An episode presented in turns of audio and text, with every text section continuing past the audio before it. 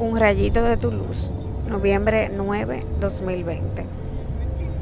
Dios es nuestro refugio y nuestra fuerza, poderoso defensor en el peligro. Salmo 45, del 2 al 3, del 5 al 6 y del 8 al 9.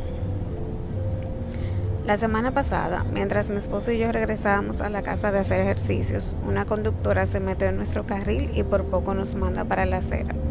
Gracias a Dios, mi esposo pudo mantener el control del vehículo. Yo solo atiné a gritar. No me salió una oración ni nada. Me vi de todas las formas posibles y ninguna era buena.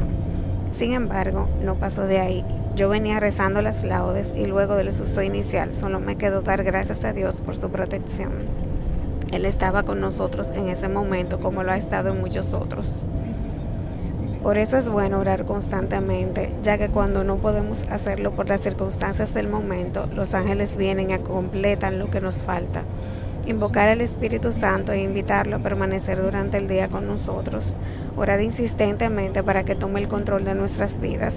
Agradecer siempre el cuidado que tiene de nosotros, nos libre o no de un mal. Hoy medita en las veces que el Señor te ha librado del peligro. Dale gracias y recuerda que si lo hizo una vez puede hacerlo otra vez. Camina confiado en que estás en los brazos de un Padre amoroso que está atento a tus necesidades siempre. Habla con Él y cuéntale de qué quieres ser protegido. ¿Cuál es tu problema de hoy? ¿Dónde necesitas su asistencia?